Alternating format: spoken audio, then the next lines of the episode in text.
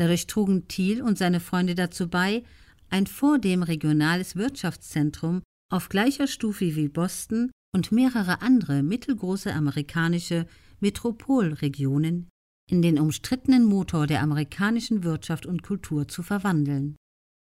1996 gab es kein einziges Tech-Unternehmen unter den fünf wertvollsten an US-Börsen gehandelten Aktiengesellschaften. 2021 waren alle fünf führenden Gesellschaften US-amerikanische Technology-Unternehmen. Das produktivste Hollywood-Studio ist heute Netflix. In Amerika beziehen mehr Menschen ihre Nachrichten von sozialen Medien, allen voran Facebook, als aus dem Kabelfernsehen.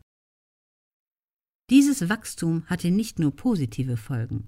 Die Tech-Branche, die für viele kulturell immer noch als rückständig und voller sozial inkompetenter, wenn auch wohlmeinender Nerds ist, hat sich inzwischen zu einer gewinnsüchtigen, scheinbar anmoralischen Kraft entwickelt, die in der Lage ist, neue Formen der Unterhaltung, neue Kommunikationsmedien und bessere Möglichkeiten hervorzubringen sich ein Taxi zu rufen, doch dem Suchtverhalten, der Radikalisierung und der wirtschaftlichen Verelendung, die diese Fortschritte mit sich brachten, gleichgültig gegenübersteht.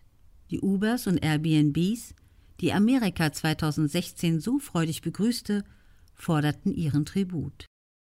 Sie verdrängten bezahlte Arbeitsplätze von Taxifahrern und Hotelpersonal durch billigere Selbstständige mit niedrigeren Sicherheitsstandards und wehrten aggressiv jeden staatlichen Vorstoß ab, sie zu zügeln.